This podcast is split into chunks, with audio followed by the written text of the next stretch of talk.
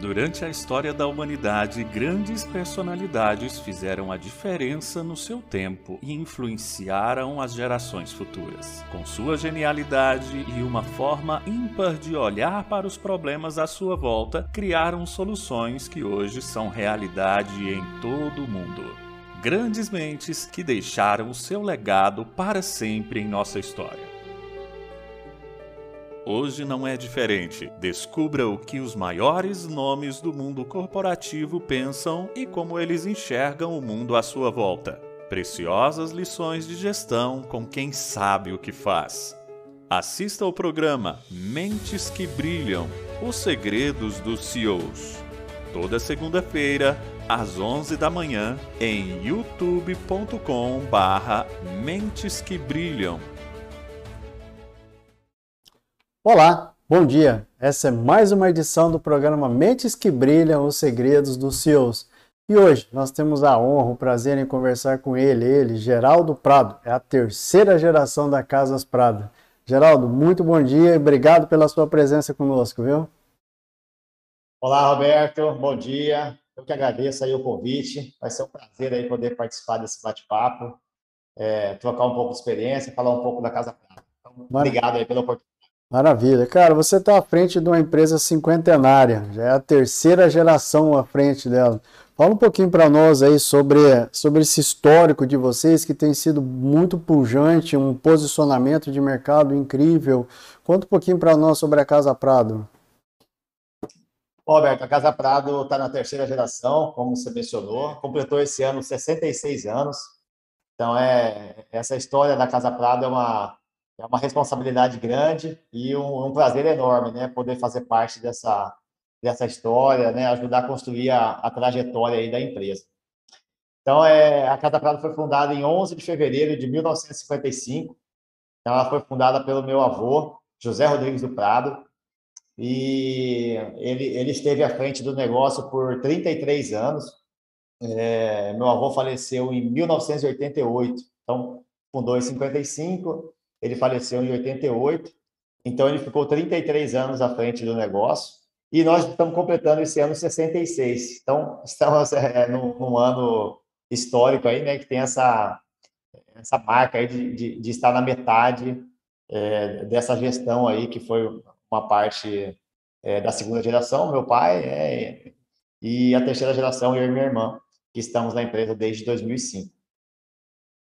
Joia. Gerardo, como é que é para você, cara? Terceira geração, você acompanhar um histórico, acompanhar uma trajetória.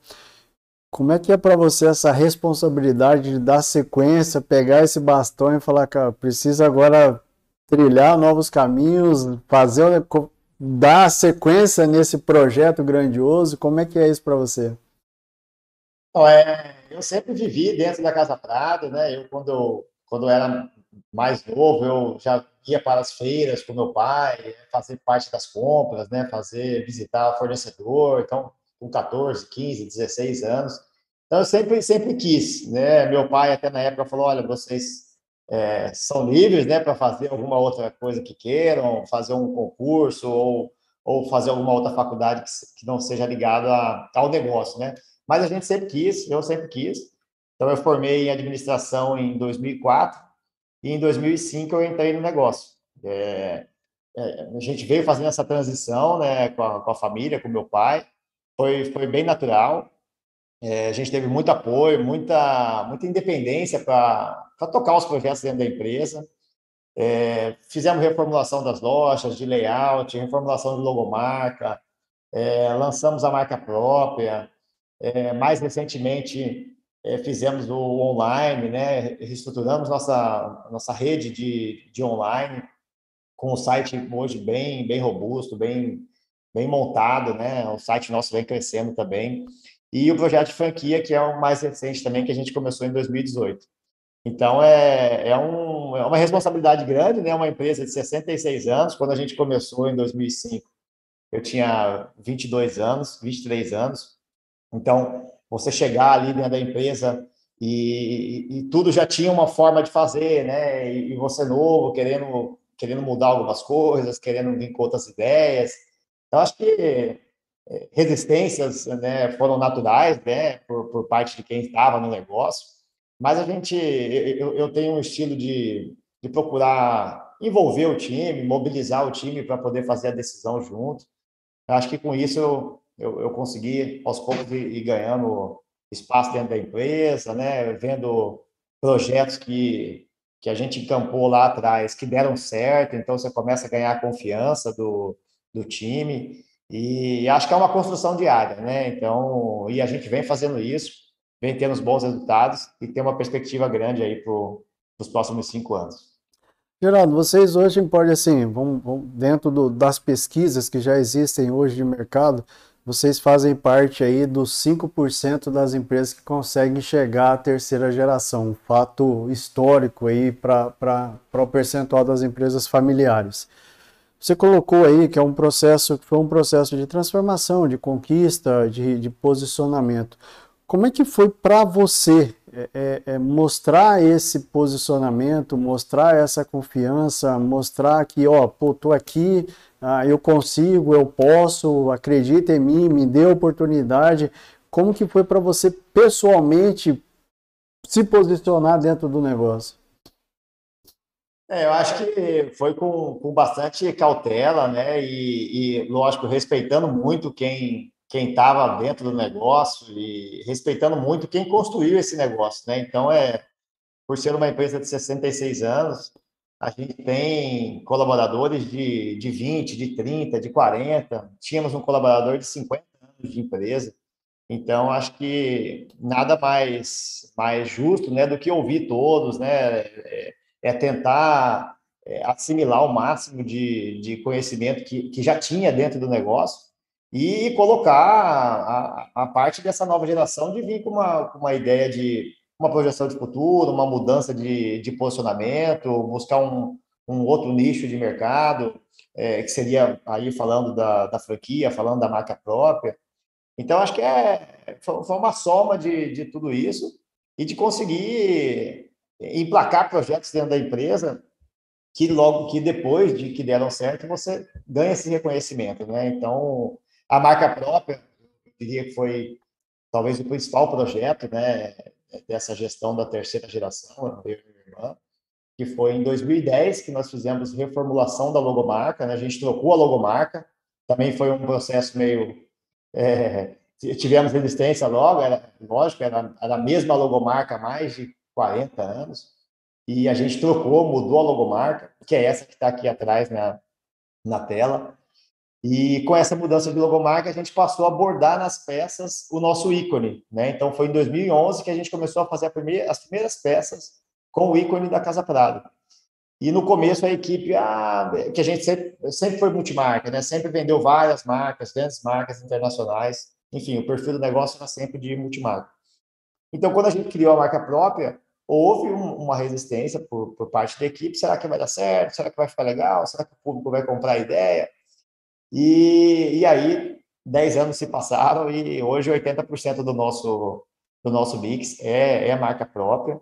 E o fato da gente ter criado essa marca própria lá atrás é o que permite a gente ter um projeto de franquia hoje com uma loja 100% produto Casa Prado, né? Então, acho que é uma... É, começou 10 anos atrás e, e hoje a perspectiva de futuro com esse projeto ela é, é muito grande. Maravilha. Ah, ah, ah, Geraldo, uma, uma, pergunta bem intrigante, cara.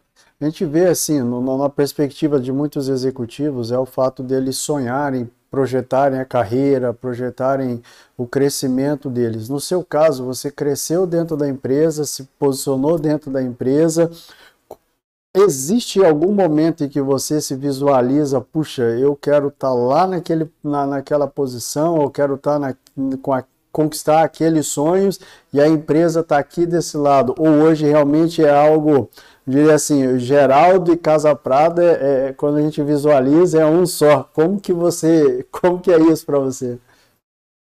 Ah, eu acho que é, é, é, bem assim, né? Hoje os meus projetos são todos ligados à empresa, né? Eu acho que é um, é um privilégio enorme, né? Ao mesmo tempo que é um privilégio, é uma responsabilidade. É, estar à frente de um negócio como o nosso, né? Hoje são, são 12 lojas. é, nós temos quase 100 colaboradores, né, são 97 colaboradores. Então, saber que você tem essa, essa responsabilidade, esse desafio de, de conduzir um negócio desse para a quarta geração, né, esse, é, a gente tem, hoje a quarta geração tem duas pessoas, né, meu filho e o filho da minha irmã. É, então, assim, é, preparar a empresa para esse, esses próximos 30 anos, é, pensando na quarta geração assumindo, acho que é um, é um grande projeto, é, é um desafio, e a, a, minha história com a história da Casa Prada, ela se, ela se, ela, é, ela se, se, mistura, né? Então, então tudo tudo está ligado a isso, é o, é o nosso, nosso foco. Eu gosto de, de falar também, assim, quando a Casa Prado foi é, concebida lá em 1955, é, ela foi uma loja que ela teve um movimento de inovação de mercado, porque o meu avô ele segmentou, né? Então ele montou uma loja de artigos finos para cavaleiros. Na época era era pouco comum isso, né? Na época a maioria do produto das lojas vendiam de tudo. E ele fez uma segmentação de mercado. Então há 66 anos atrás ele entendeu que existia espaço para montar uma loja só para cavaleiros, né? Que chamava Artigos Finos para Cavaleiros, Casa Prada Artigos Finos para Cavaleiros. Então eu procuro manter essa questão da inovação dentro do negócio. Então sempre buscando novos ciclos, buscando novas oportunidades, onde que a empresa pode se destacar. E hoje a gente concorre com, com empresas gigantes, né, até internacionais, que estão hoje posicionadas em Cuiabá, marcas internacionais, marcas nacionais que tem rede de 200 lojas, de 300 lojas. Então, a gente tem que ser muito dinâmico, muito ágil, é, fazer as, as escolhas certas, fazer os movimentos certos. Nem sempre a gente acerta, né? Mas eu acho que o desafio é esse, né? É conseguir conduzir essa empresa para o próximo, pro próximo degrau, para o próximo nível, crescendo e já imaginando aí a quarta geração daqui a uns anos, é, podendo ter essa, esse prazer aí de, de continuar essa história, completar 100 anos, enfim, legal. esse é o nosso desafio. Que legal, que legal, Geraldo. Então vamos falar um pouquinho sobre valores. Você praticamente aí cresceu ajudando a construir os valores da Casa Prado. Quais são esses valores e como é que você trabalha isso e faz questão que isso seja disseminado em, em todo o ambiente de trabalho de vocês? É um é, ponto forte é, da, da, da, nossa cultura, da nossa estrutura de empresa, é a valorização do colaborador. Né? Isso foi desde o início. É, meu avô tinha muito esse perfil, meu pai também, e nós aqui na terceira geração, a gente tem um, um trabalho muito forte de, de, valorização do colaborador. Então, é, procurando, procurando atrair talentos né, que, que, estejam ligados a, aos nossos valores de, de ética, de qualidade, de respeito, inclusão.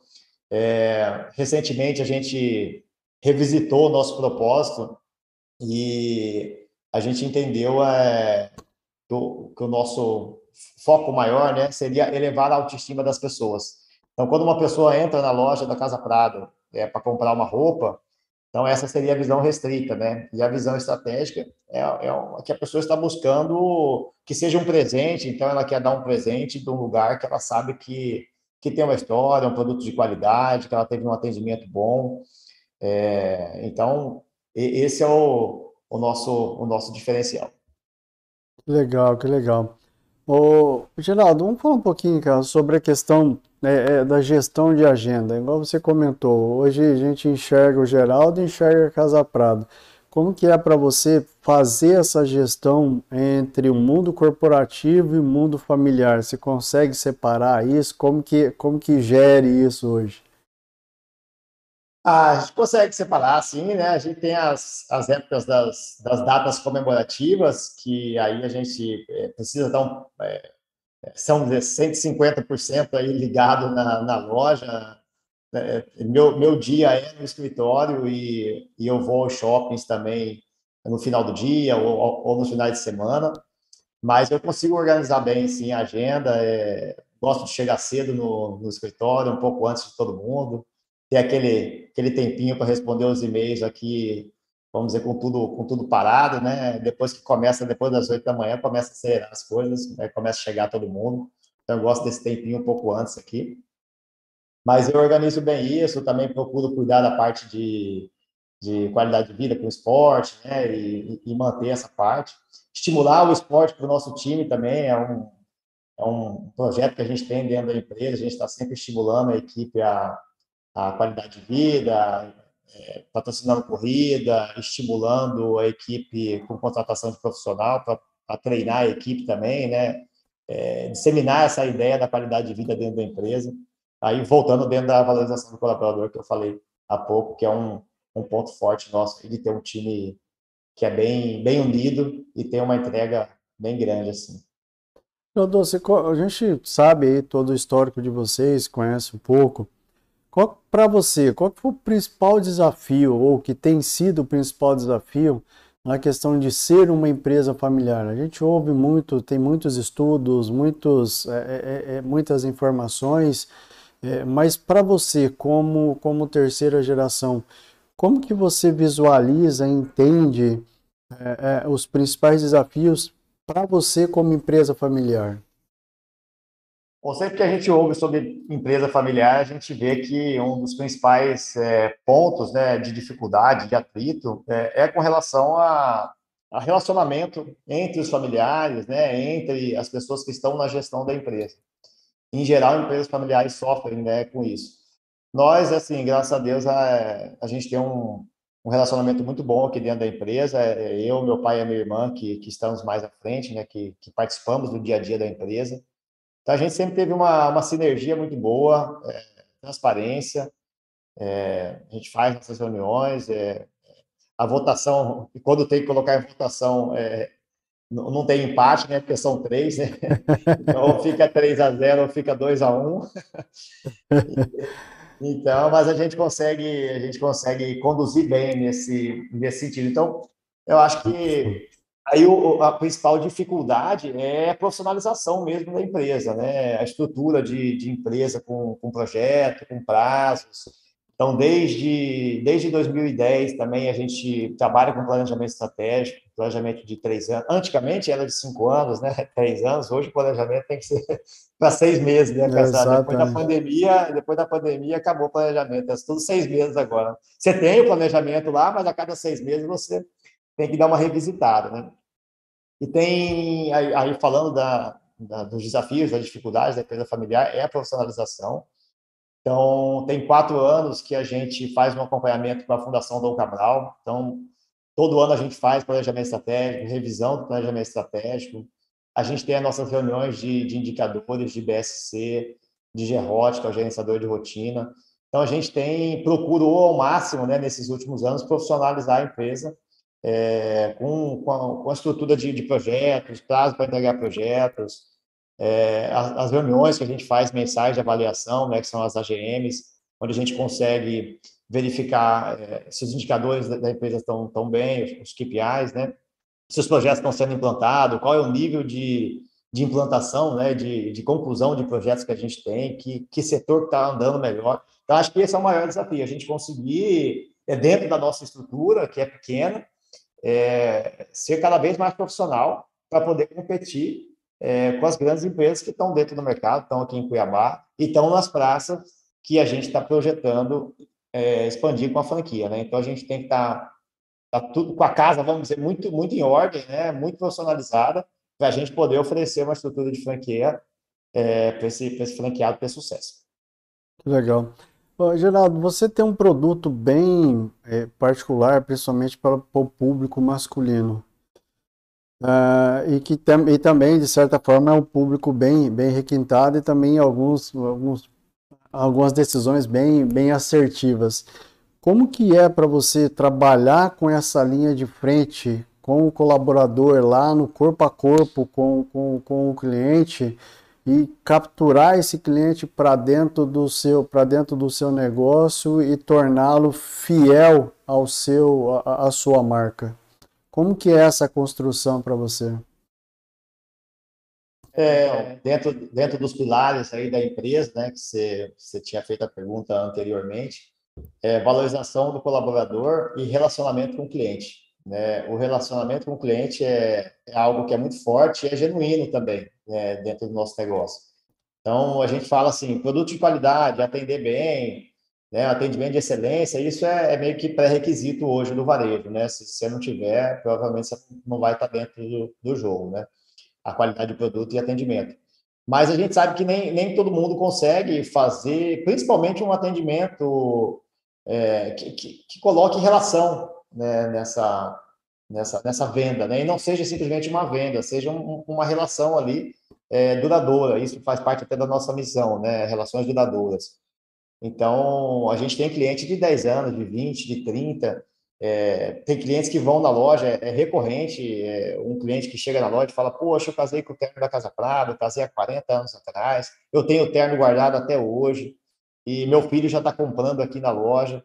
Então, a gente explora bastante essa, esse lado dessa humano aí que a Casa Prado tem junto com o seu cliente, né? E, e para ter uma relação duradoura dessa, tem que ter respeito, tem que ter transparência, é, que é como a gente pauta nossas, nossas ações, nossas, é, nossas reuniões com os gerentes de loja, a gente fala muito sobre isso, é, a autonomia que o gerente tem para resolver alguma coisa ali dentro de loja com, com o cliente que seja fácil, rápido para ele resolver e, e fortalecer relacionamento. Então, trabalhar CRM, cuidar do cadastro, é, fazer ações de CRM também, hoje é um, é um pré-requisito mas nem todo mundo consegue fazer certo, não consegue encontrar né, as camadas de cliente que você tem dentro da, da, da sua base, né? Então, oferecer cada vez mais serviço para o cliente, né? E não só o produto, né? Então, você entregar um produto e você ter um serviço de uma alfaiataria, de uma camisa passada, de uma entrega de urgência, enfim, que você puder trazer conveniência para o cliente. Legal, maravilha, que legal, que bacana. Ah, Geraldo, vamos falar um pouquinho sobre a questão de modelo de gestão, cara. Eu vi aí né, alguns pontos que você já colocou, mas hoje o mercado fala muito sobre a questão da meritocracia, da questão do gestão por propósito, gestão por resultado, ah, e ao longo aí desses 60 e 66 anos muita coisa mudou ah, e vem, vem mudando aí ao longo do, dos anos dentro da empresa.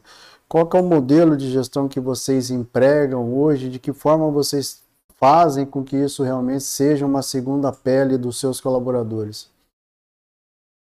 A gente é, tem, tem quatro anos que a gente faz, a, a gente está no quinto ano que a gente faz a, a, o planejamento né, com a Fundação Dom Cabral. Então, nosso modelo de gestão é bem ligado a, a indicadores. É, a gente tem as ferramentas que a gente utiliza para gerenciar projetos e, e fazer esse acompanhamento da, da efetividade dos projetos, né? Da, da, na verdade, da, da implantação, né? O, o, a rapidez que está sendo implantado, se está cumprindo o prazo, e o, o que, que ele está promovendo de benefício dentro da empresa. Então, é, a gente faz essas avaliações de maneira mensal e, e, e poder responsabilizar as áreas, né? Então, cada área tem a sua responsabilidade, tem o seu projeto para entregar, e, e, e, com isso a gente vem tentando trazer essa gestão mais profissional né, para o negócio. Tá. No, do, do, ponto de vista como, como gestor principal, Geraldo, como é que você se, se visualiza ou como é que você entende essa responsabilidade de saber que está hoje nas suas mãos a, a, a questão de realmente fazer com que isso seja real, fazer com que isso saia do papel e fazer com que isso realmente é, vá para dentro da, da, da mente das, dos, dos, seus gestores, dos seus colaboradores e que isso não é somente algo para ser uma ferramenta pro forma, mas que realmente é algo que veio para ficar e veio realmente para nos direcionar e até mesmo falar, opa, o nosso futuro, o nosso crescimento depende dessa gestão. Como que você se sente nesse, nesse leme desse barco?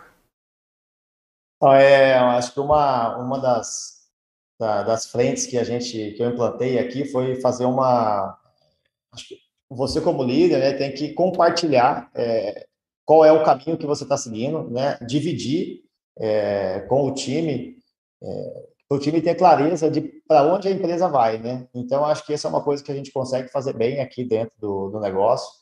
A gente tem reuniões mensais com os líderes de loja e, de, e do administrativo onde a gente debate também essas quais são os projetos que, que a gente tem de maior foco. E anualmente a gente faz uma convenção. Então, sempre no mês de janeiro, a gente faz uma convenção. E nessa convenção, já, já tem sete anos, oito anos que a gente faz essa convenção, a gente passa ali, a gente faz um, um review né, do que a gente tinha proposto para aquele ano, isso com o time todo, é uma reunião 100% do time, é, a gente aluga um auditório aqui e faz.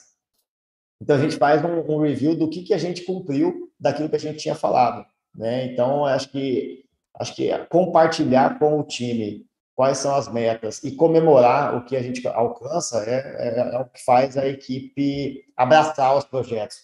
E é legal essa convenção que a gente faz, às vezes, retrospectivas de três, cinco anos atrás e mostra, olha, a gente falou lá atrás que esse era o caminho que a gente ia seguir, que a marca própria é, poderia, poderia chegar nesse volume de vendas, que a gente poderia é, montar uma franquia e, e, e, ter um mix completo na franquia, que a gente iria fazer uma reformulação da marca e, e, e queria dar certo. Então, acho que, acho que você compartilhar com o time e depois você fazer essa, esse fechamento ali mostrando eu acho que é o que, que faz a equipe se sentir parte, né? Eu acho que eu sempre tive essa, essa característica de dividir com o time e trazer o time para si, é, para o negócio, para ele se sentir parte, né? Então, quando você consegue é, estimular isso dentro do time, você vai ter uma, uma galera aí com, com, com gás e com vontade de fazer os projetos acontecerem.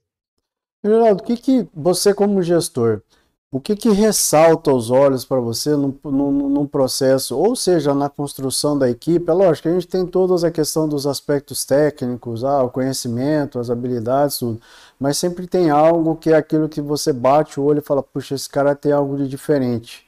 Eu acho que vale a pena apostar. Na maioria das vezes, você como gestor, o que, que você classifica como sendo esse algo diferente a hora que você monta a estrutura ou monta a equipe, ou na hora que você contrata um colaborador que você fala, puxa, ele tem algo que não está aqui no papel, não está não tá aqui no currículo dele, eu acho que eu vou apostar nesse cara. É, hoje se fala muito né, de, de times, né, que você tem que conseguir montar é, times que sejam multidisciplinares, né, então pessoas com, com diferentes é, habilidades né, técnicas, e os hard skills e soft skills, né? Então, uhum. eu consegui montar um, um, time que tem habilidade técnica, né? Que são as, as, hard skills e as soft skills, que é, talvez hoje sejam as mais importantes dentro das empresas, que são as habilidades de, de relacionamento, empatia. Então, eu acho que hoje o olhar que tem, tem o, o técnico, lógico, precisa do técnico, mas esse olhar da pessoa que tem é, uma facilidade de relacionamento, tem um olhar empático, é, consegue receber uma crítica ali do, durante uma reunião que seja e entender aquilo é, de forma construtiva, né, e não levar para o lado pessoal. Então, acho que a, a, gente conseguir montar um time que se promova um, um, debate ali dentro de uma, de uma reunião, dentro de uma discussão de um projeto, é, que seja um, um debate é, que, que vai, né, vamos dizer, esmiuçar aquele, aquele assunto ali naquela, naquele grupo, né, naquele, naquela equipe multidisciplinar, e aí você conseguir tirar o melhor desse time ali junto. Então, acho que a, essa parte do relacionamento é o, é o mais importante aí hoje, para você conseguir montar uma equipe que, que se ajude, né? É, é, uma coisa dentro de empresa também, né? Você evitar que, que montem é, pequenos feudos dentro das empresas, né? Isso aí o pessoal de RH sempre fala, né? Então, é, uhum. é, acho que quando você consegue organizar o time dessa forma, né? Tirando essas, essas esses feudos que ficam dentro da empresa, é, fazendo as áreas terem uma relação, né? É, cada vez mais mais integrada, né? Porque uma área depende da outra, né? Você uma área entrega é, para outra. Então é conseguir organizar isso dentro dos times é, vai em, muito em cima de relacionamento. Geraldo, quais são, cara, igual você colocou, hoje a gente enxerga o Geraldo e enxerga a Casa Prada. Mas quando a gente fala de sonhos, né, o que, que vem à mente? Quais são os principais objetivos, sonhos, conquistas que virão aí pela frente nesses grandes desafios, cara? Pô, a, a, a nossa principal foco agora é o, a, a expansão através de franquia. Então, nós temos um projeto aí de 15 lojas em cinco anos. Isso está sendo o norte aí da, do nosso negócio. é, é o que é o que a, a equipe de líderes, né, nosso tem aí como principal foco e é onde a gente está dando força, né? A gente esse projeto da franquia é de 2018 que a gente montou, a gente fez um projeto com a com a Xerto, que é uma uma franqueadora é, bem bem conceituada, né? Então a gente montou um projeto muito robusto com, com manual, um projeto bem bem detalhado, até para avaliar a viabilidade econômica do projeto então, foram, foram quase um ano de estudos, entre, entre estudo e formatação do projeto de franquia. Em 2010, é, isso foi em 2018, onde nós montamos a primeira. E aí, em 2019, a gente não montou nenhuma loja, a gente estava, vamos dizer, sentindo a operação dessa primeira loja, aprendendo ali a ser franqueador. E aí, em 2020, veio a pandemia, a gente já tinha contrato assinado até uma loja em Belém, seria a segunda franquia da Casa Prado, seria em Belém, no Pará. E com, com, com a chegada da pandemia, acabou esfriando tudo, então a gente ficou 2020 é, meio congelado o projeto, e 2021 agora a gente montou a segunda loja, né, a segunda franquia, que foi em Sorriso. Então a nossa visão está tá bem em cima disso, a gente quer, quer chegar a 15 franquias é, dentro de cinco anos, esse é o, a visão, assim, o sonho nosso é, desses próximos cinco anos, é o que a gente vai trabalhar duro é, e a equipe também é, compartilha desse sonho, né? Então é tá bem tá bem claro para todo mundo que é, tem vários projetos né, que andam dentro da empresa, é, mas todos para dar sustentação para esse grande projeto que é a expansão através da franquia. Legal, maravilha. Vamos falar um pouquinho sobre fontes inspiradoras. É, provavelmente aí está bem próximo, bem junto de você mas quem são as principais pessoas que lhe inspiraram e inspiram e fazem que, que realmente cada dia seja um dia novo para você, Geraldo? É assim, eu, apesar de eu ter convivido pouco com meu avô, né, quando ele faleceu eu tinha seis anos, mas é, o, o, que a gente ouve ainda é, de histórias é, ligadas a, atendimento, a relacionamento, que, que foram da época que ele estava no negócio. Né? Então, acho que, sem dúvida, que ele é uma grande fonte de inspiração no ponto de vista da, da empatia, do relacionamento, do atendimento ao cliente. É, então, assim, é, ele já tem 33 anos que ele faleceu e até hoje a gente ouve o cliente entrando na loja e contando histórias de como que ele atendia, como que ele, como que ele cativava. Acho que essa é a principal palavra. É, ele era muito cativante no relacionamento, no atendimento do cliente. Então, sem dúvida que é uma, uma, uma fonte de inspiração. E, e a questão da, da inovação, que quando ele começou o negócio, ele começou com essa inovação, de segmentar o mercado. Então, eu, eu uso bastante essas, essas duas referências para a gente estar tá sempre pensando em que movimento de inovação que a gente pode é, implantar no negócio, né? E aí, quando a gente fala de inovação, é, é, hum. eu não estou falando de nada disruptivo, né? De, de, Exato. Assim, mas pequenas inovações no dia a dia, é, como a atenção que a gente tem, tem, tem dado para o lado da sustentabilidade, é, de, de como que a gente pode causar menos impacto para o meio ambiente. Acho que são as, as premissas aí do ESG, né? Então, acho que é um, é um tema muito alto nas empresas hoje, né? É, como que você pode cuidar do social, cuidar do meio ambiente e, e prosperar, né? aí tem um, uma pegada do capitalismo consciente. É, eu estou lendo um livro também ligado a isso, Empresas Conscientes, que é bem legal. Então, acho que é, um, é um, uma referência para mim, sem dúvida, é, quando eu lembro das histórias que eu ouço do avô. Eu ia até comentar, complementar um pouco desse que você colocou, em, em, em, emendando aí com outra pergunta, Geraldo. Muitas vezes a gente enxerga a inovação como realmente o cara ir lá, rasgar de começar do zero, ou pegar uma página em branco e ir lá e agora nasceu um novo negócio. Como que é para você trabalhar esse aspecto da inovação dentro de um mercado de varejo, tendo uma alta competitividade, onde o processo de mudança ele ocorre de maneira muito mais rápida. A gente até comentava antes, né? Antes era seis meses, é, dois anos, três anos, planejamento hoje é seis meses, o negócio já já mudou. Muitas vezes aquilo que você planejou já era, já não existe mais. como que é para você lidar com isso, lidar com essa questão da inovação, lidar com essas transformações e, e falar, opa, eu tenho que partir para esse caminho. Como que, como que é isso para você? É, a gente foi de um, de um projeto com o Sebrae é, no ano passado, no ano passado, não, final de 2019, é um projeto que chamava Inova Up. Desse projeto, a gente criou aqui dentro da, da Casa Prado é, um, um, lab de, de ideias, um mini lab, né? Uma, uhum. um, um quadro, né? Na verdade, é um quadro no local aqui onde a equipe do administrativo passa sempre. Então, a gente definiu aquilo ali como lab de inovação, né? Um mini lab. E o tema inicial que a gente colocou foi de como podemos impactar menos o meio ambiente. Então, então seria uma, um lab de inovações, mas o foco era como que a gente pode impactar menos o meio ambiente. E dali saíram algumas ideias. Uma delas, é, que, que é a que a gente mais compartilha, é, a gente, em todas as nossas lojas, nós temos uma máquina de café, que é uma máquina que ela moe o grão e, e sai aquela borra do café.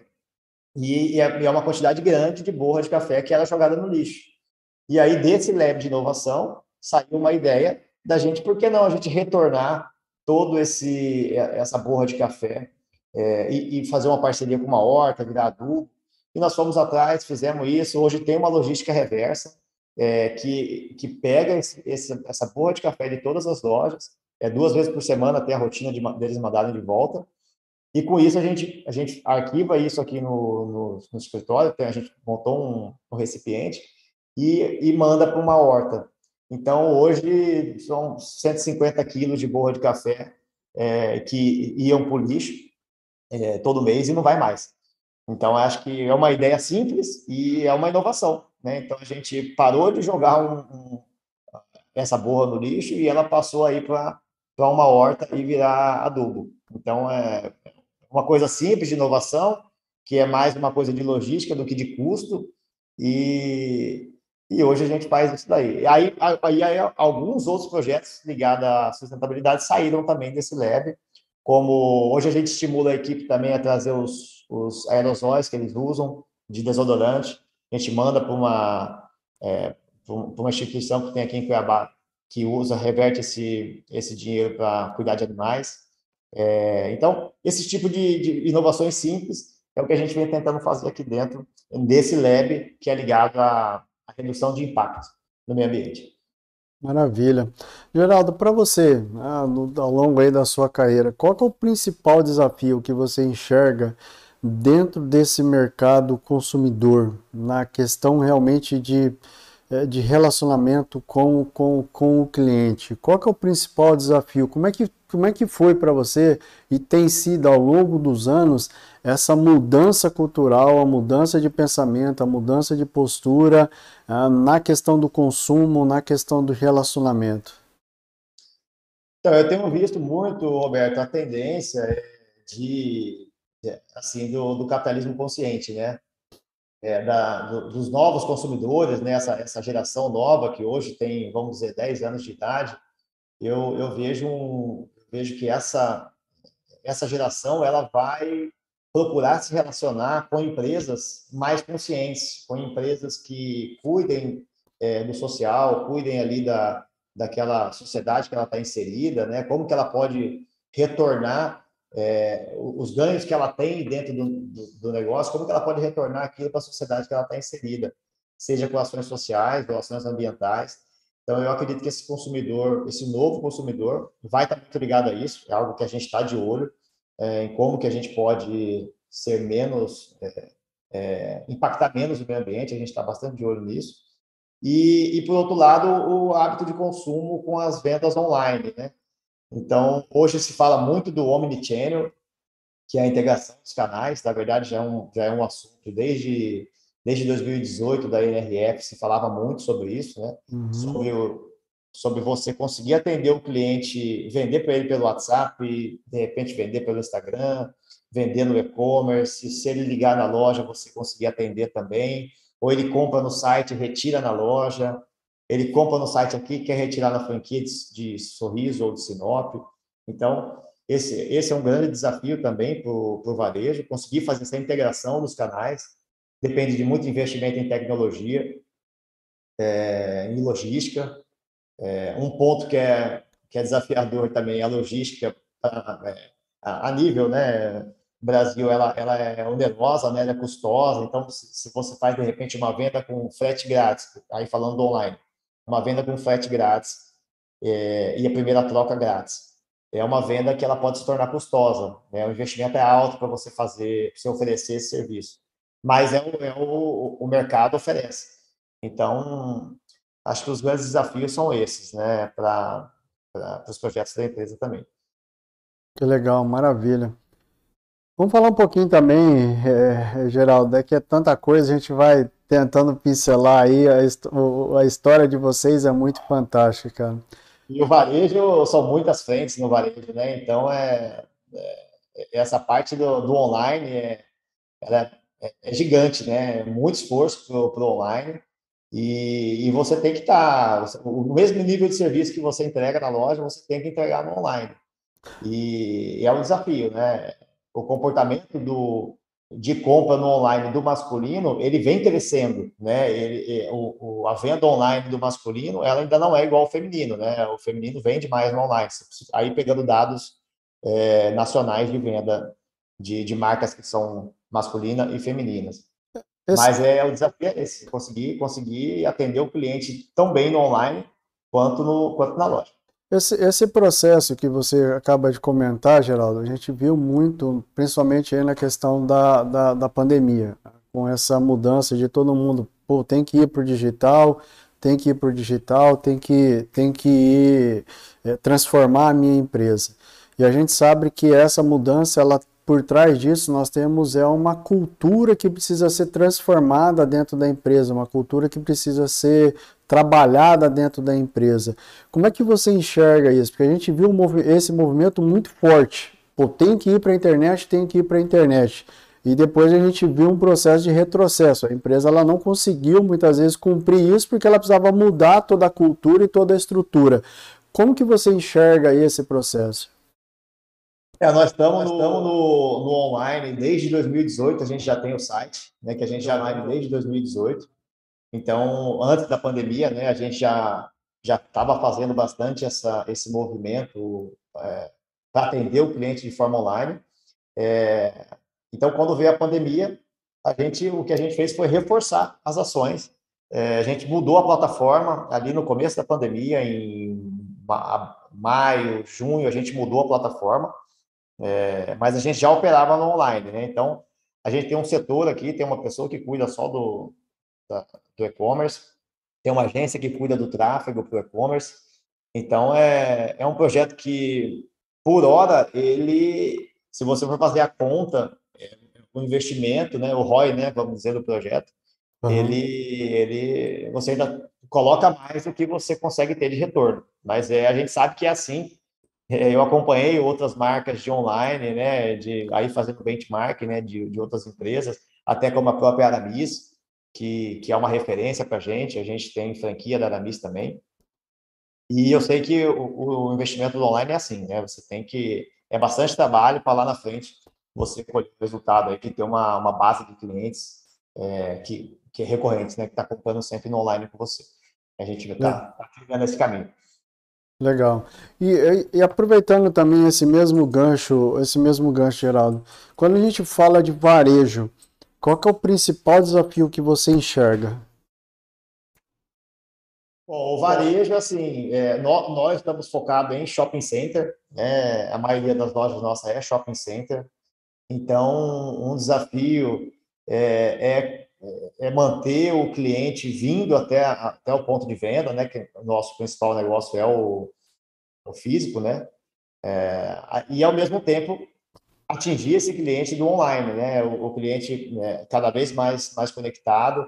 O público masculino a gente percebe que a maioria ainda gosta de vir na loja, prefere experimentar a roupa, é, mas a gente é, sabe de cases, né? De, de marcas nacionais que estão em ascensão muito forte no online. Então, é trabalhar as duas frentes, né? É, é, é manter a, o ponto de venda atrativo, manter a loja um, local agradável para o cliente estar vindo É, a questão do shopping center também, que existem um monte de, de, de vamos dizer, de linhas de pensamento sobre a, a, a, sobrevivência dos shopping centers, né? Então, volta e meia sai uma notícia dessa, que os Estados Unidos está fechando shopping, shopping center. Então, é, a gente tem isso no radar, né? Como que vai ser isso nos próximos 10, 15, 20, 30 anos no Brasil. É, eu, particularmente, acredito que o Brasil é, tem um modelo de shopping center é, muito diferente, né? E, e, então, onde tem serviços, tem faculdade, tem academia, tem, uhum. tem clínica, então é, tem espaço gourmet, né? Restaurantes gourmet. Então, eu acho que o Brasil é, soube é, compor um mix do shopping para virar um, um, centro mesmo de convivência, de entretenimento, de lazer, de serviços, né? De, de estudos. Então, eu, eu acho que o Brasil é, não, não, vai passar por, por essas é, questões como a gente viu já várias notícias aí dos Estados Unidos com fechamento de shoppings. Legal, muito boa visão. Geraldo, qual é a principal transformação que você viu em termos de sociedade nos últimos anos e que hoje continua e de que forma nós devemos nos preparar para as próximas mudanças que virão aí pela frente?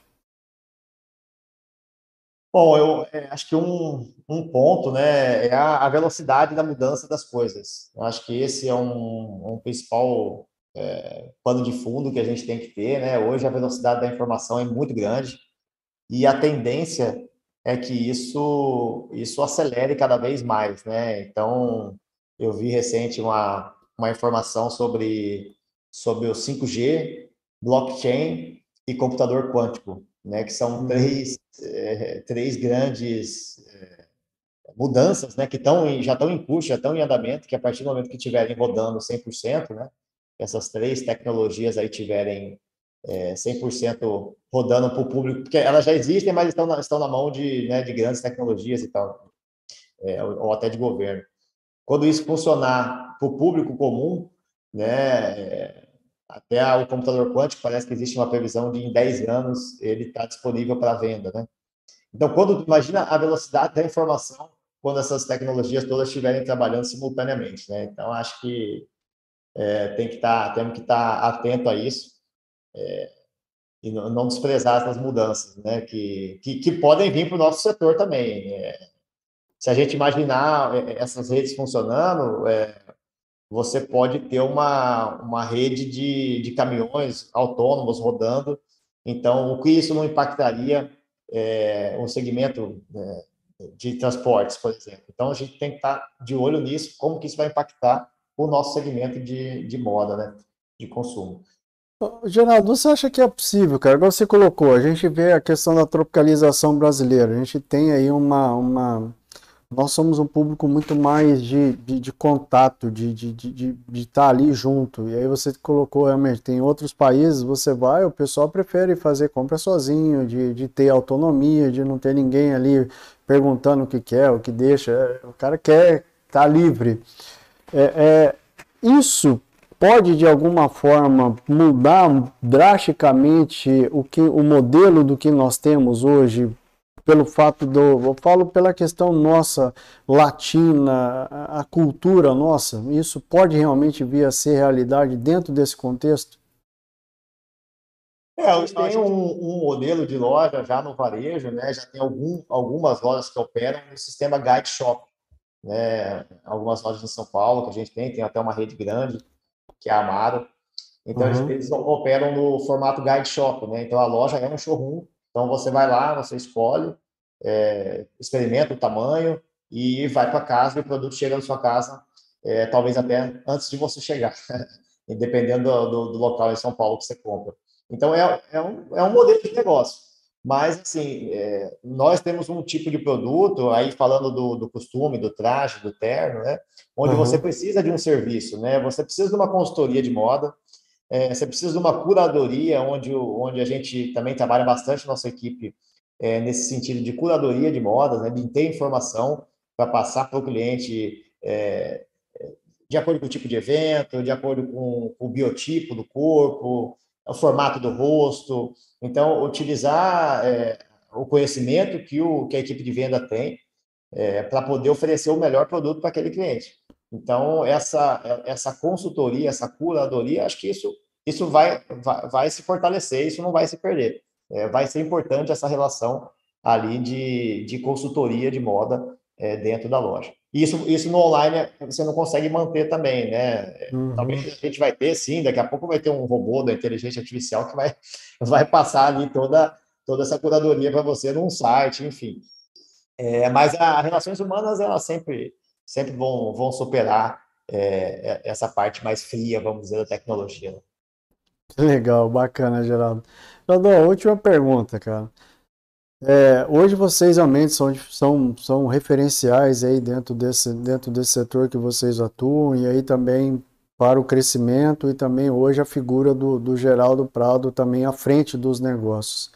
Que conselho você deixaria, conselho ou direcionamento ou dicas para quem está entrando, para os novos líderes, para quem galga ser realmente um grande executivo, chegar a um posto de grande relevância dentro de uma corporação, quais são os caminhos que você, quais são as diretrizes que você deixaria, principalmente para quem é do ramo de uma empresa familiar como você?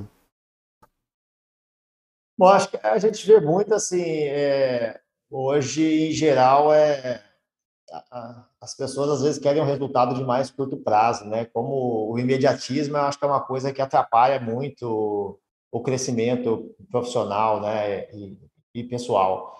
Assim, trazendo para o nosso negócio, a gente é, vive isso aqui, trabalha isso aqui, tá, é, tem diversos projetos em andamento. E lógico que em algum momento você para e pensa: será que eu estou indo para o lugar certo? Será que é isso que eu estou fazendo? Mas aí vem a constância, né? Eu acho que é uma coisa que a gente tenta falar bastante aqui dentro, de, de constância.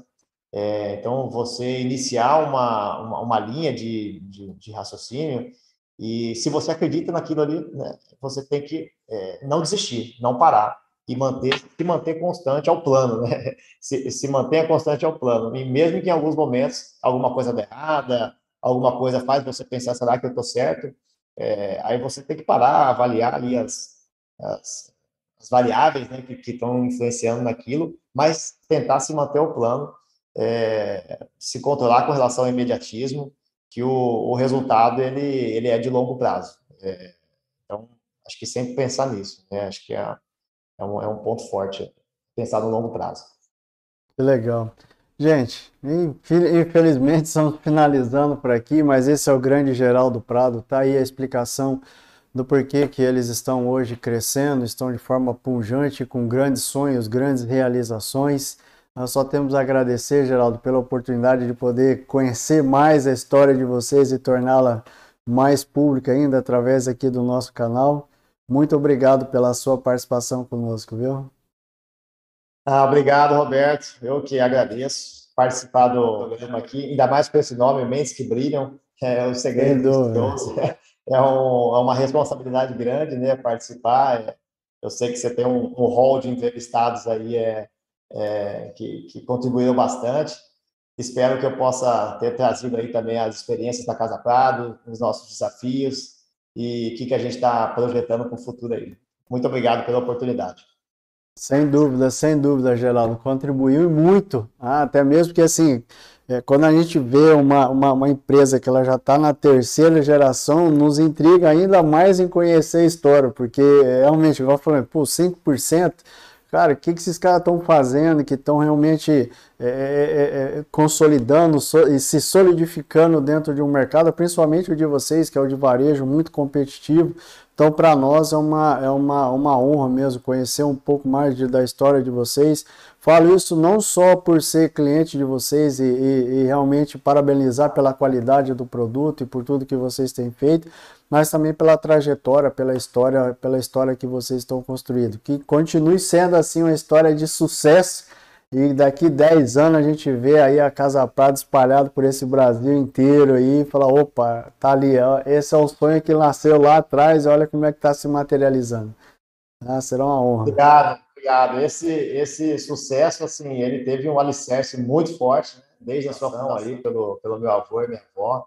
Então, são, são os grandes é, precursores aí que fizeram uma base muito forte e toda a equipe da Casa Prato, né? Então, são 66 anos, é, muita gente trabalhou é, no nosso negócio duro para a gente ter, ter essa, essa marca sólida, né? Então, É, fica aqui meu muito obrigado por, por todos que já contribuíram, já trabalharam na Casa Prado, a primeira, a segunda, a terceira geração agora, e, e ao nosso time que, que é incansável aí em, em fazer o melhor, em procurar o melhor para o cliente e, e fortalecer cada vez mais nossa história. Que legal. Gente, infelizmente finalizamos por aqui mais uma grande história, Casa Prado, e que tenhamos uma semana ricamente abençoada e produtiva. E na semana que vem nos vemos aqui novamente. Até lá, tudo de bom. Obrigado.